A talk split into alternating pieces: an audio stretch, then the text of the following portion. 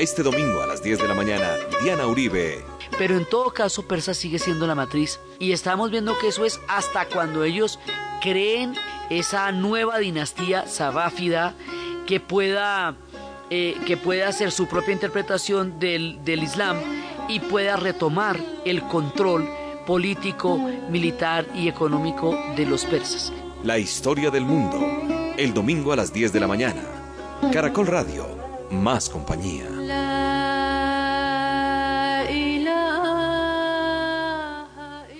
Buenas.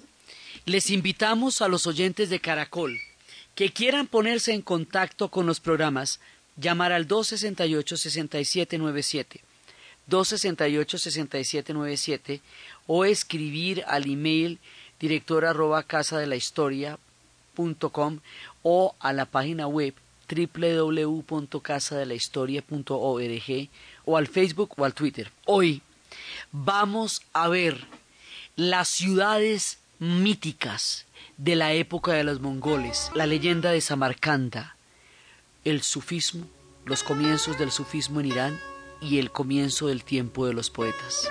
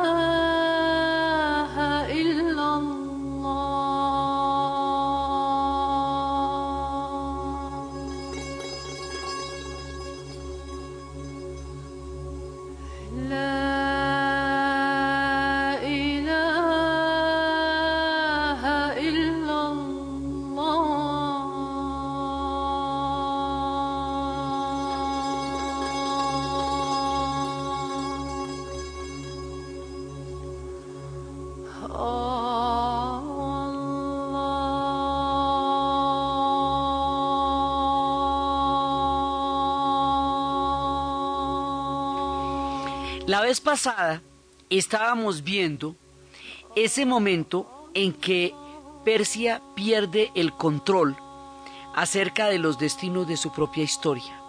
Vemos que con frecuencia les pasa eso porque están en un lugar por donde pasan para un lado y para el otro las civilizaciones y las conquistas. Entonces, después de el periodo espléndido de los asánidas, llegarían los árabes, primero los omeyas, luego los abasides, después de los abasides llegarían los turcos y después de los turcos llegarían los mongoles. Y los mongoles van a tener ya digamos un nivel de destrucción altísimo, pero la siguiente generación de mongoles haría un nuevo renacimiento en la arquitectura y en las artes, porque sería un reverdecer de ciudades que habían sido destruidas, como es el caso de Samarcanda de la que vamos a hablar hoy. Entonces resulta que Durante el tiempo de las invasiones, durante el tiempo en que diferentes pueblos, ya sean árabes, ya sean turcos o sean mongoles, están invadiendo Persia y están dominándola y están rotando los centros de poder, Persia sigue produciendo sabiduría. Persia sigue produciendo conocimiento y estos pueblos lo que pasa es que se van a nutrir de los persas para convertirse ellos también en civilizaciones capaces de asimilar formas culturales complejas y avanzadas como la Persia. O sea, ellos siguen siendo de todas maneras la matriz del conocimiento de todos los pueblos que les pasen por encima, porque todavía no les ha pasado a nadie que sea más chacho que ellos. Entonces todos terminan bebiendo de las fuentes de su sabiduría de una u otra manera porque la mamacita aquí pues es Persia. Entonces, en todo caso, ellos siguen produciendo. Lo que pasa es que no tienen el control político de lo que está pasando, pero todos los, eh, los artesanos, los intelectuales y los cortesanos y digamos la gente con la que se está trabajando de todas maneras son persas, porque los persas son los que tienen el conocimiento y los otros son los que los están dominando hasta cuando los otros se vuelvan eh, parte de ese conocimiento y, eso también los inspire para convertirse en grandes a su vez. Pero en todo caso, Persa sigue siendo la matriz y estamos viendo que eso es hasta cuando ellos creen esa nueva dinastía sabáfida que pueda eh, que pueda hacer su propia interpretación del, del Islam y pueda retomar el control político, militar y económico de los persas. Entonces, estamos en este lapso de tiempo en que ellos están siendo invadidos por muchos pueblos. O sea, entre los sasánidas y los sabafidas hay todo este montón de invasiones. Las invasiones árabes, las invasiones turcas y las mongolas, en diferentes oleadas, con diferentes personajes. Es un paréntesis de autonomía política y militar en el tema de Persia, mientras lo vuelven a retomar y mientras vuelven a controlar la cosa.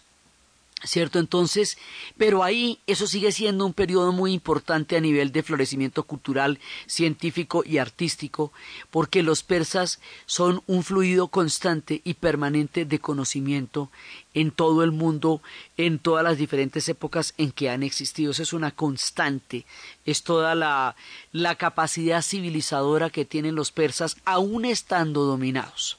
Entonces, a lo largo de los tiempos, los persas han tenido diferentes capitales, desde Ectabana, desde Susa, desde Tesifonte, desde Persépolis en tiempos de Darío, que fue, digamos, como el esplendor máximo, desde Tesifonte, que lo fue desde finales, desde Seleucia en tiempos de, de, de Seleuco, Tesifonte volvió a ser capital en la época de los sasánidas.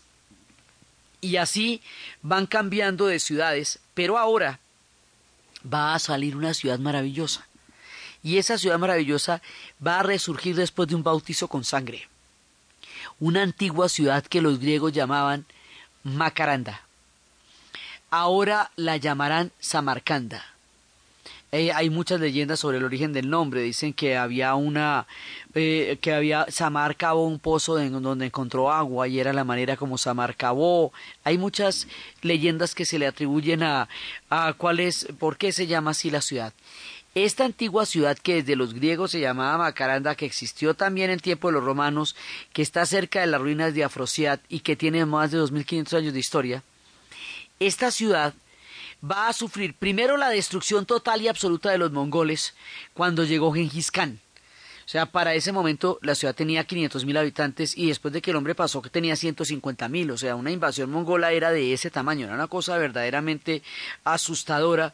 Entonces, como habíamos visto la vez pasada, los mongoles crearon un imperio vastísimo, enorme, que iba pues desde el Indo hasta el Caspio, por todos lados estuvieron. Los habíamos visto en Rusia, los habíamos visto en China, los habíamos visto en el Asia Central, los habíamos visto en Turquía, en todas partes los habíamos visto, y entre todos los lugares pues pasan por toda la meseta irania. Entonces hay un momento en que hay un debilitamiento, digamos, por toda esta, por toda esta parte de los mongoles, pero del mismo imperio, porque eh, digamos, acuérdense que estos se llaman Kublai Khan, eh, Genghis Khan, Aquí va a haber una, en Samarcanda van a quedar bajo los Chagatai, que es en el tiempo en que va a aparecer Marco Polo. Entonces, eh, y, él lo describía, Samarcanda es una ciudad grande y noble donde viven los musulmanes y los cristianos, dice Marco Polo en el siglo VIII. Entonces, eh, va a dejar, cuando muere eh, Khan, él deja a sus hijos como sucesores, a Dahushi, a Shagatai, a Tului y a, y ellos van a formar la familia dorada de los gobernantes de Gengis que se van dividiendo las tierras del imperio mongol. Acuérdense que estamos con los canatos, el canato de Persia, el canato de la Horda Dorada, el canato de Crimea. Entonces, o sea, Gengis Khan deja una estructura de gobierno después de su muerte. O sea, ellos van para un lado para el otro, pero van creando estructuras de gobierno y se van quedando también allá. Y allá va a ser una dinastía que es la dinastía de los, pues bajo Shagatai, que es uno de los, de los hijos que, de él y que va a tomar eh, la administración de todo este reino. Entonces, de ahí, de los de Shagatai, va a haber otro personaje que es, eh, que va a surgir de, digamos, a propósito de esta dinastía y que va a marcar el destino de esta ciudad con un espléndido florecimiento que nadie se imaginaba después de todas las cosas que le habían pasado a esta pobre ciudad. El personaje lo habíamos anunciado la vez pasada. En, en Oriente lo llaman Amir Tamur. Y lo llaman Amir Tamur por respeto, porque el nombre con el que se conoce en Occidente de Tamerlán, significa Tamur el Cojo. Y resulta que Tamur el Cojo, pues no es, suena respetuoso para la historia por la cual esta gente respeta y admira tanto a Tamerlán. Entonces, eh, para nuestro efecto lo llamamos Amir Tamur.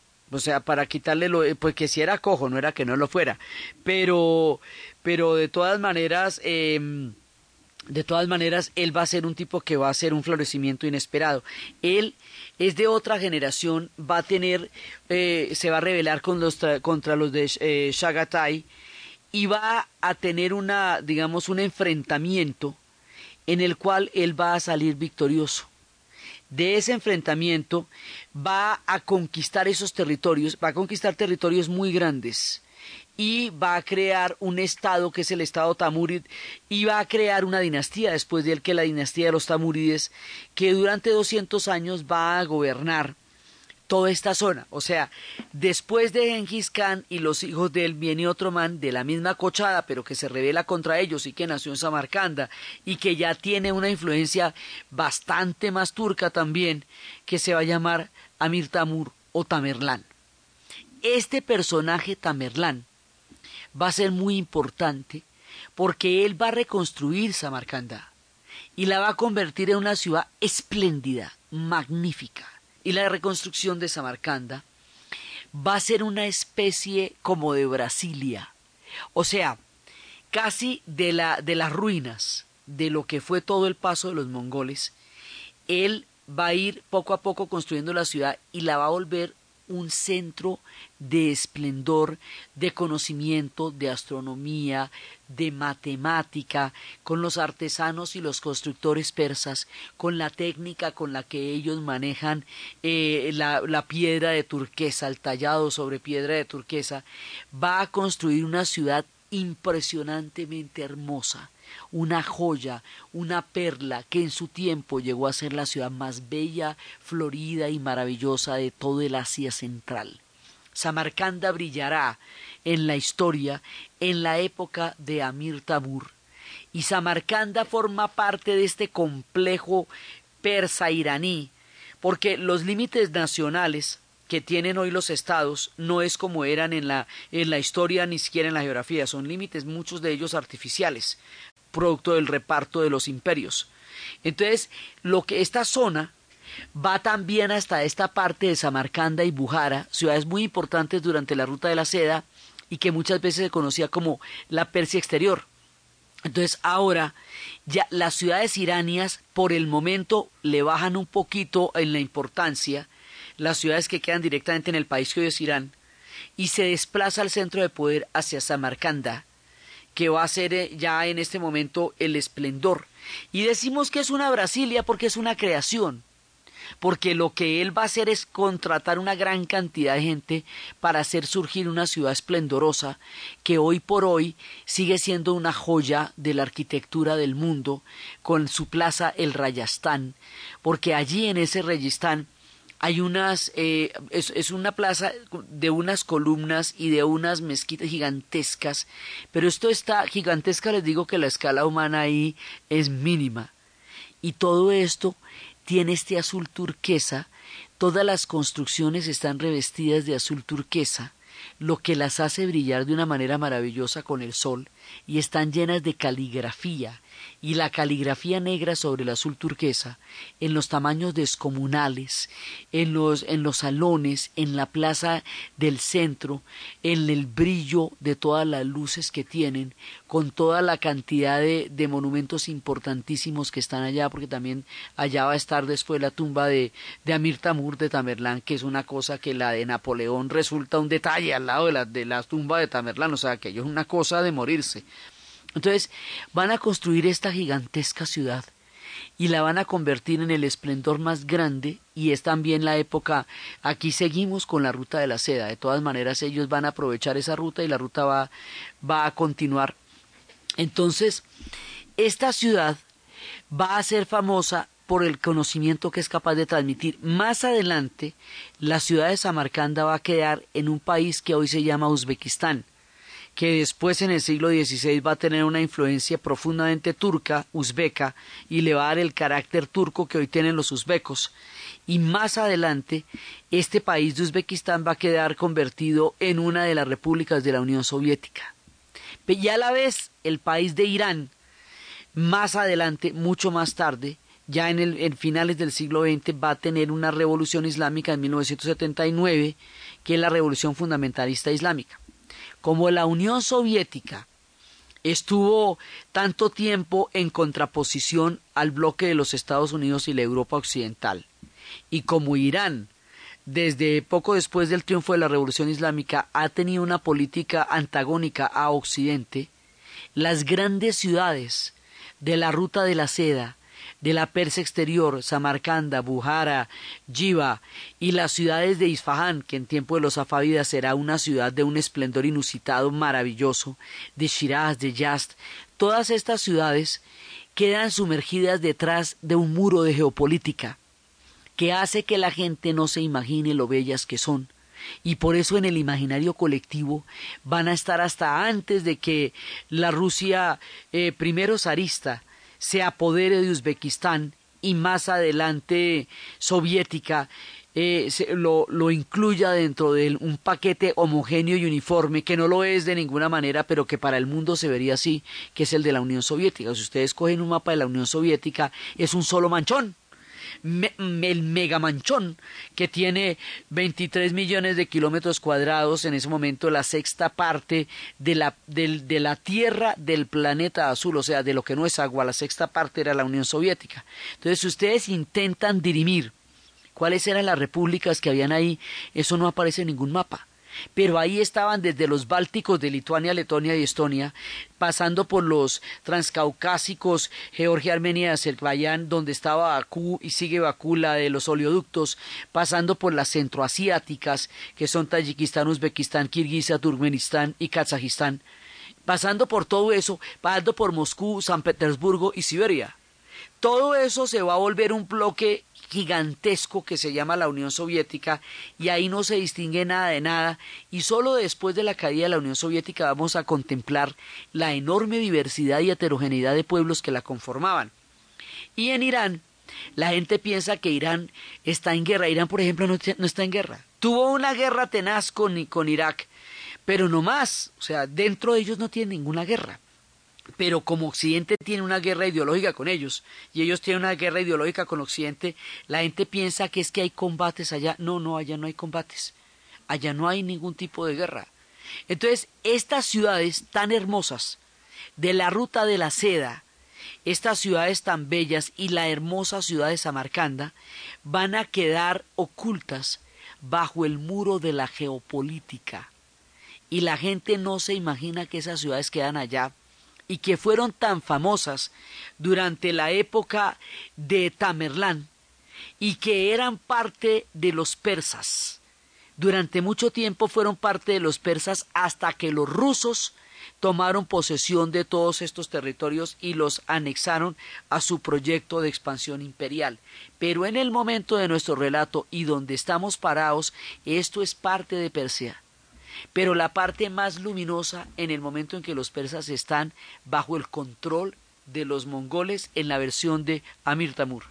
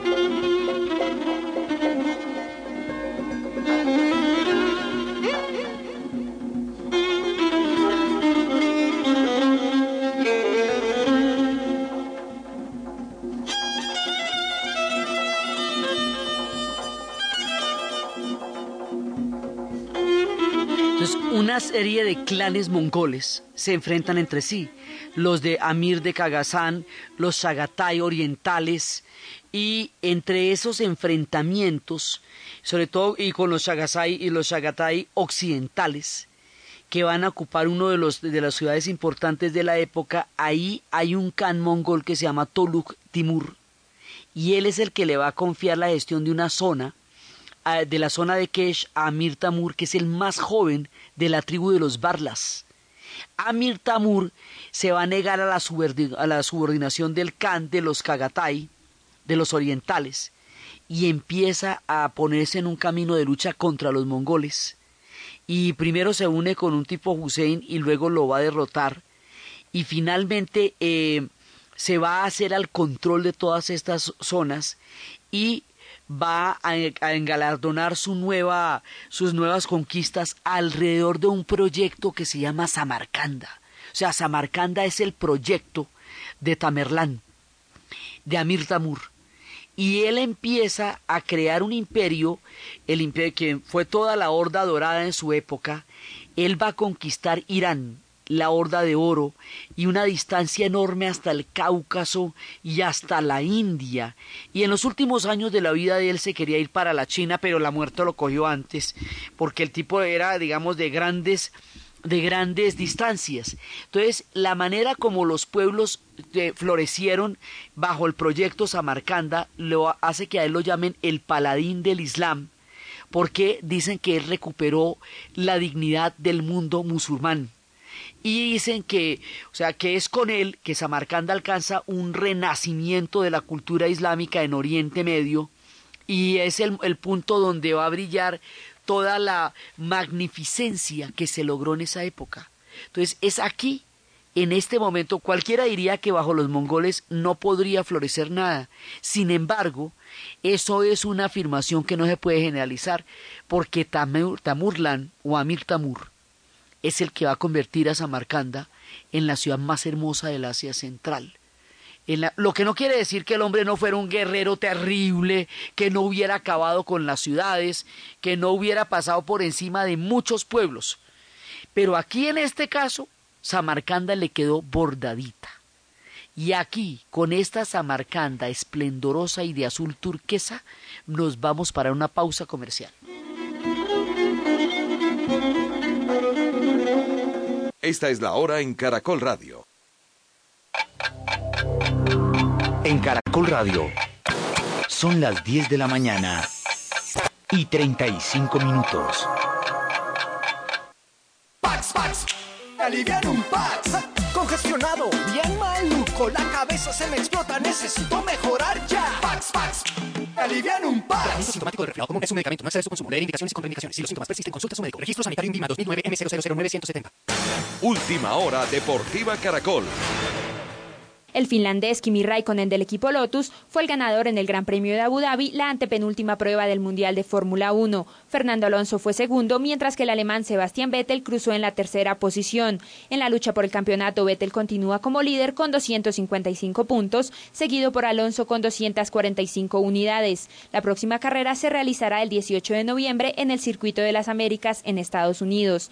Búcaros y Guerreros de Bogotá se perfilan como los finalistas de la Copa Invitacional de Baloncesto tras superar en sus series de playoff 2-0 a sus rivales Manizales Once Caldas y Nuevo Chocó respectivamente. Búcaros superó anoche 75-100 a Once Caldas, mientras que Guerreros volvió a ganar por un punto 82-83 a Nuevo Chocó, dejando a un paso la clasificación. La tercera y cuarta fecha están previstas para este lunes y martes en Bucaramanga y Bogotá. Más información en www.caracol.com.co y en Twitter, arroba caracoldeportes. ¿Listos? ¡Listos! ¡Estamos listos! Si piensas pasarte de vivo con licor, no se maneja mejor. Deja el carro y regresa en transporte público. Podrás recogerlo mañana. De eso no te arrepentirás y sí muy vivo estarás. Que no controle tu vida, sin embriagarte, porque hay alguien que te espera. Lleva el timón. Un mensaje de Caracol Social. Con un café, café del bueno. Con un café, café del bueno. Colombia se despierta y se toma un tinto. Qué rico es un ratico.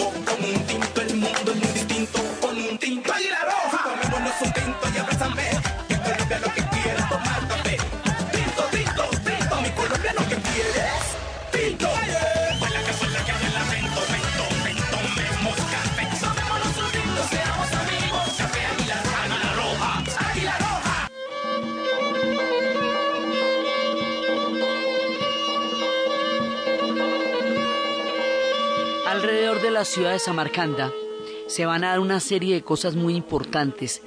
Una es el observatorio de Ulugh y el otro es la madrasa. Entonces, la madrasa es una universidad islámica. Por eso se reconoce como el paladín del Islam y como los, eh, los, los que van a retomar la dignidad o el orgullo del Islam en el Oriente.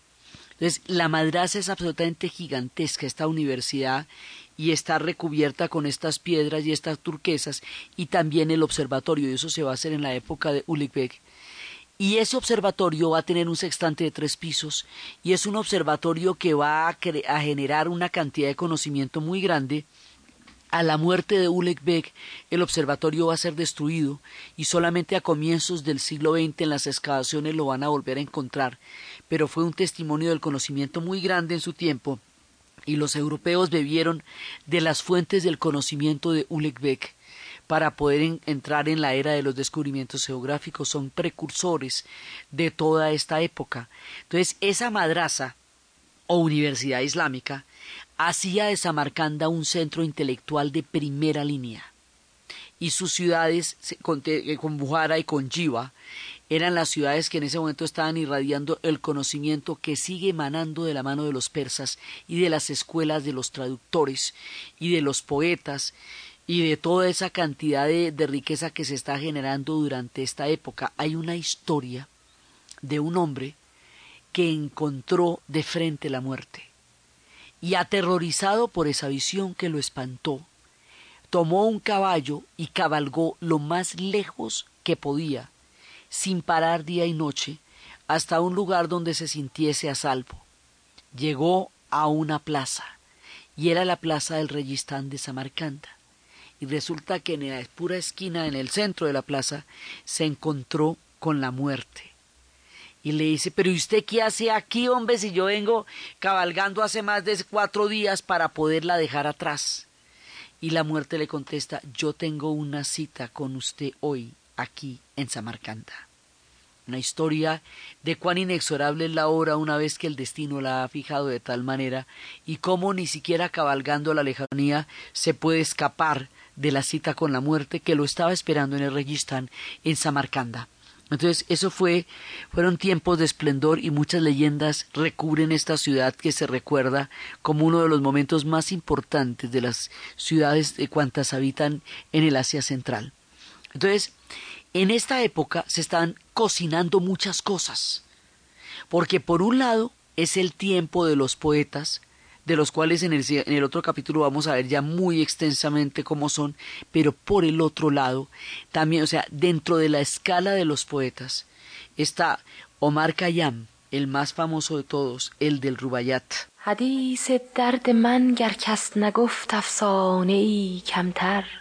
وگر من هم نباشم در جهان دیوانه ای کمتر.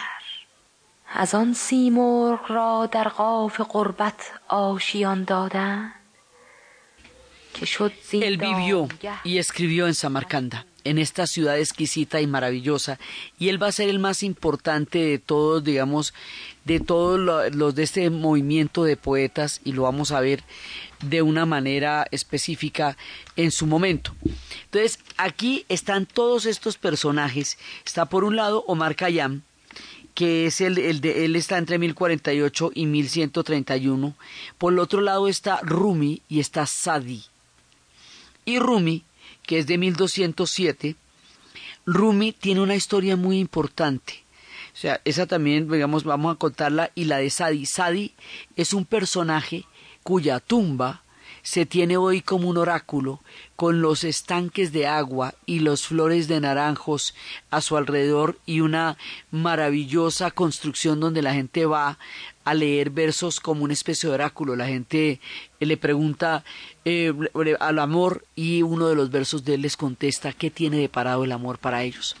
De estos personajes, Rumi tiene una particular importancia, porque Rumi es persa, Rumi es de esta época, pero él va a ser perseguido y en la persecución va a llegar hasta Konya, en el centro, en el puro corazón de Turquía.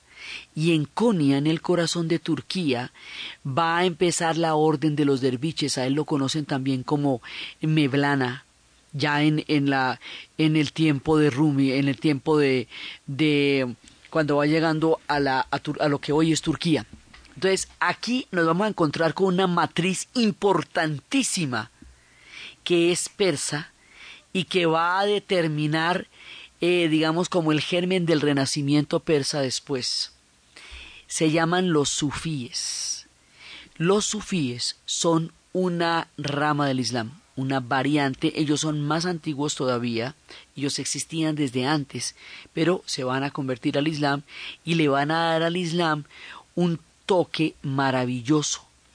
Estos sufíes son los que eh, consideran que el mundo es un océano de amor cósmico, que todos los seres vivos somos capaces de captar el amor, los seres vivos, las personas, los animales y las plantas, que el amor es una forma de conocimiento, que una persona conoce a otra porque la ama, que el momento en que la madre conoce las necesidades del hijo mucho antes de que él pueda hablar es porque entiende el lenguaje del amor, que los niños necesitan amor mucho tiempo antes de la racionalidad, que sin amor no puede vivir nadie, que lo que hace que los amigos se conozcan a los ojos sin haberse hablado es el amor.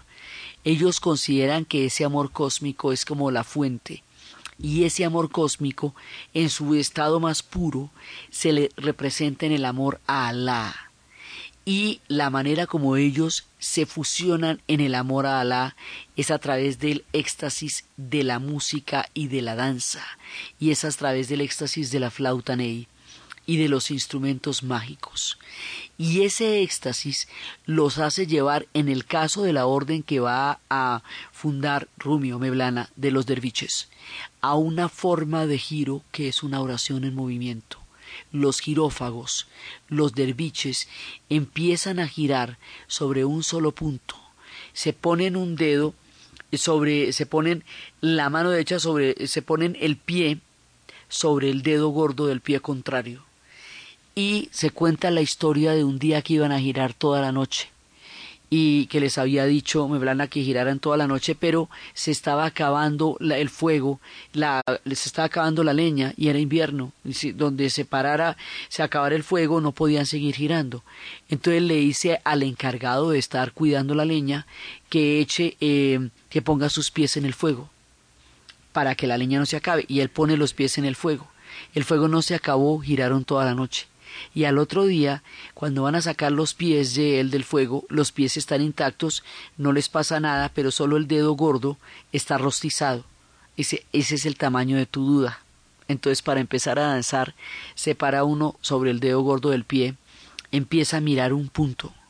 Agradece primero a la, agradece a los músicos, porque los músicos son la fuente de esta oración en movimiento después de que se agradece a los músicos, empieza a girarse.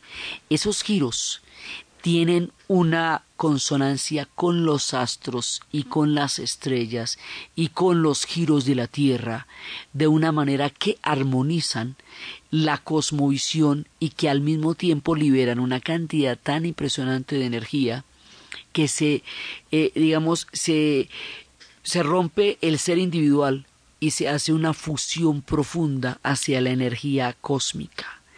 Estos seres del sufismo, que hablan del amor cósmico, que hablan del conocimiento que, que existe en el amor, que hablan del éxtasis de la danza, son una forma muy particular, muy persa, son una espiritualidad en un sentido supremo, y son las que van a fundar estas órdenes de los derviches, que son estos personajes que se ven con las faldas blancas en formas triangulares, una blusa también blanca con las mangas anchas y un sombrero cónico en la cabeza que no termina en punta sino romo y que levantan eh, de una manera muy eh, armónica ponen la cabeza recostada sobre uno de los brazos cuando empiezan estos giros sagrados que se convierten en una forma de oración en movimiento.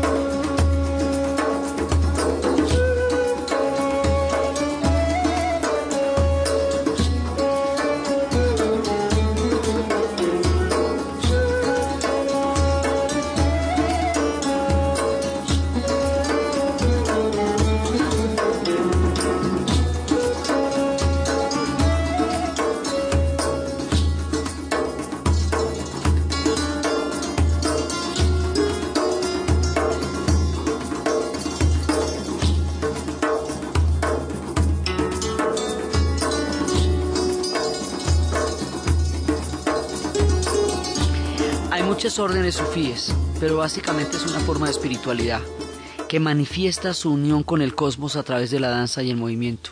Estábamos escuchando la flauta ney y la flauta ney, que es uno de los elementos preponderantes de la música del sufismo, donde la música y la danza generan una oración. Es una oración diferente a la que se usa en, en, la, en la idea que nosotros tenemos tradicional de religión, porque aquí es el baile mismo, es el que es la oración y los cantos, los ilahís, que son la manera como se, se está agradeciendo a Alá, como se está reconociendo a Alá. Son lo que va formando este conjunto de un espectro místico que muestra una espiritualidad particular. Entonces, esta, estas órdenes sufíes van a tener una gran influencia, porque más adelante también Occidente las va a conocer de una manera particular. La flauta ney que nosotros estamos escuchando tiene una historia. Cuentan que un maestro le dijo a su discípulo todos los grandes secretos del universo, pero que no se los podía contar a nadie porque eran un secreto. El discípulo a su vez lo que hizo fue, como le estaba hinchando la barriga de tanta cantidad de secretos que tenía, esos secretos se los dijo a un lago, se los dijo a un, a un, a un, a un río, y ese, en ese río, a la orilla de ese río crecen juncos.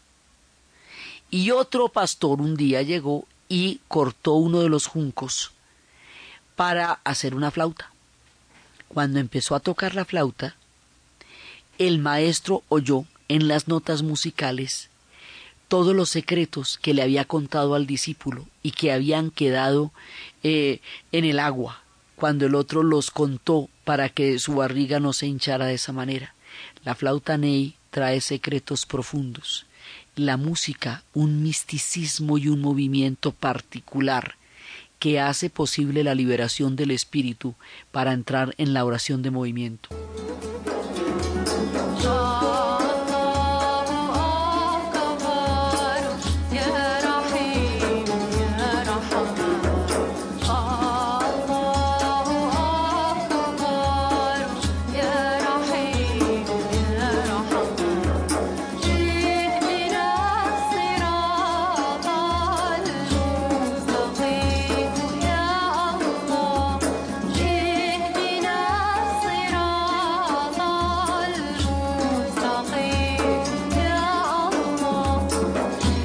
Esta oración en movimiento se va a formar también todo un sentido de la, de la totalidad porque el Islam se va refinando en esta época, se va volviendo esa caligrafía sagrada, estas oraciones en movimiento, esta arquitectura maravillosa, este arte de los tapetes, lo que se va llamando la civilización islámica, con todo el influjo persa, va produciendo una manera holística de entender el universo a través del arte, a través de la danza, a través de la caligrafía, a través de los jardines, a través de los tapetes, a través de los techos de las mezquitas, a través de los trazos de las caligrafías sobre las gigantescas columnas y sobre los minaretes eh, de azul turquesa. Todo eso, todo eso es lo que se va a, a tejer en esta época mágica en que al mismo tiempo se están conociendo los más grandes secretos de la astronomía. Occidente se va a enterar de esto de una manera muy particular. Resulta que Leonor de Aquitania, durante las cruzadas, fue obligada por su esposo francés a ir a la cruzada.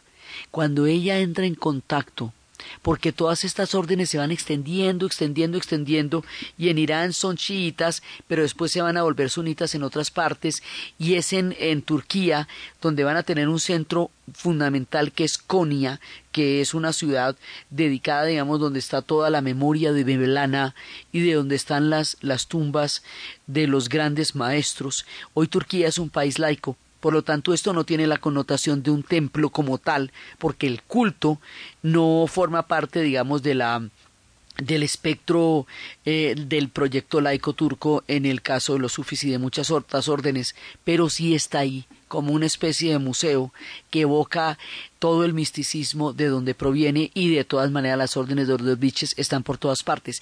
Estas órdenes también van a llegar al África del Norte y van a llegar a muchos lugares. Durante la cruzada, Leonor de Aquitania conoció a los derviches y conoció el sufismo, particularmente el sufismo. Y cuando lo va a conocer, ella toma este sentido del amor cósmico, este sentido del amor universal, y lo lleva a Europa.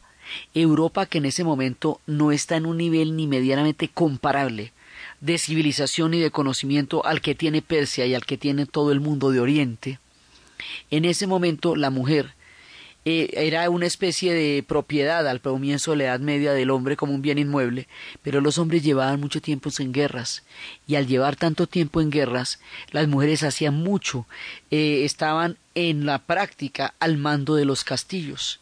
Entonces, alrededor de esto, Leonor de Aquitania creó una cultura cortesana, una cultura de poetas y de trovadores, y, y creó una idea del amor romántico en el amor romántico, e, ese, ese amor de los suspiros, ella va a crear los tribunales del amor. Y los tribunales del amor cuentan que cuando una persona tenía el corazón roto, iba donde eh, el tribunal del amor y exponía su caso.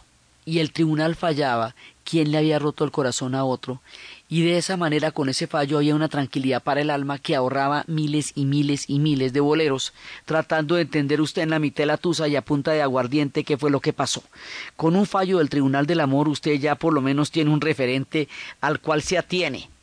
Estos tribunales del amor crearon la cultura cortesana y la cultura cortesana creó el sentido del amor romántico en Occidente y los hombres estaban en la guerra, así que la seducción de una mujer casada se volvía una aventura atractiva y peligrosa, porque podía que el marido no llegara nunca, pero donde llegara, eso sí era un problema seguro.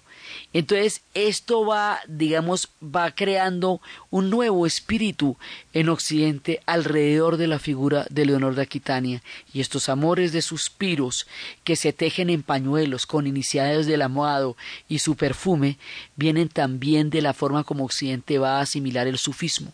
La gente vivía en las cortes eh, de acuerdo con su capacidad para agradar a la señora que mantenía con la producido del castillo a este combo de trovadores y de poetas y de músicos que andaban por ahí y el amor se vuelve una digamos se escapa de de de, sus eh, de, de por todos los orificios del mundo y es por eso que la poesía medieval es una poesía muy muy sensual durante toda la época del amor romántico entonces, las órdenes sufíes irradian diferentes espectros en diferentes partes del mundo. Hoy por hoy, pues ya no existen los trovadores y los poetas que vivían de su capacidad para hacer música, pero gente que vive de su encanto y solamente de eso sigue existiendo. Entonces, aquí lo que se va a formar es una mirada espiritual del mundo, de una u otra manera. Y estas órdenes sufíes del antiguo Irán son las inspiradoras de esta forma de espiritualidad eh, danzante, de espiritualidad musical que va a sobrevivir con el tiempo y que va a ser una de las muchas formas en que se va a entender el Islam en Persia y en este mundo. Entonces, esas órdenes sufíes y ese Islam persa va a incubarse hasta poder permitir otro renacimiento de la cultura persa que es el que van a hacer más adelante. Pero es durante este tiempo que se va a incubar esta, digamos, esta carga espiritual. Dicen también las órdenes sufis respecto del amor que el amor es un fluido y el amor es una energía. Y el amor puede fluir en cualquier dirección. Entonces, cuando una persona insiste en tener amor del único lado donde no se lo están dando, el problema no es del amor, sino de la persona que se apega a la fuente donde el amor se agotó. Dicen que el amor, ese, como es un fluido, se pueden hacer cualquier cantidad de cosas con él, pero no almacenarlo, porque no es un stock. Eso se tiene que estar regando permanentemente para que siga fluyendo en su forma armónica. Dicen que las órdenes sufíes también dicen que debe haber una, eh, una coexistencia amorosa entre las ideas y el corazón. Las personas de ideas muy abiertas eh, y que se meten, que de corazón abierto y se meten en ideas estrechas se rompen o al revés. Tiene que haber, digamos, un equilibrio entre el conocimiento racional, el conocimiento teológico y el corazón y el espíritu para que exista un triángulo armónico en las diferentes maneras de entender y ver el mundo. Ellos van a trabajar la espiritualidad en un sentido muy elevado y lo van a hacer de una manera musical, artística, poética y lo van a hacer eh, fluyendo por todas partes. Entonces, en el Irán, en un principio persiguieron a Rumi y por eso es que él va a terminar en Turquía y en Turquía es donde van a eh, de donde se va a esparcir este conocimiento de las órdenes sufis por la importancia que tiene y va a tener Turquía más adelante en el relato. Entonces, eso es una de las formas de espiritualidad que se está incubando en este periodo. También en este periodo, como estamos diciendo, aparte de Rum y aparte de Omar Khayyam, también está Sadi.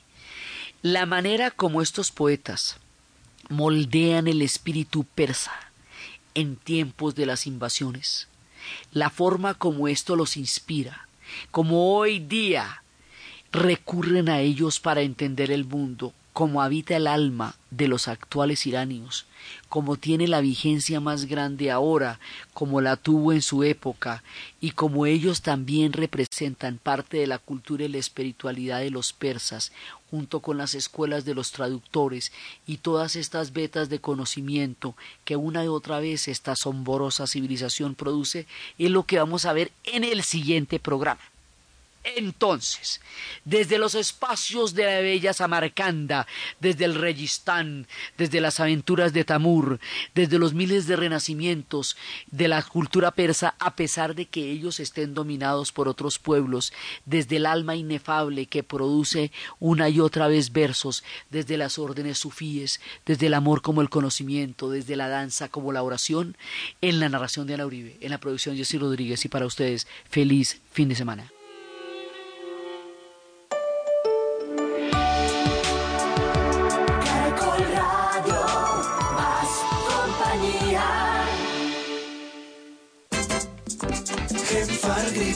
Genfargrip, el alivio que se contagia.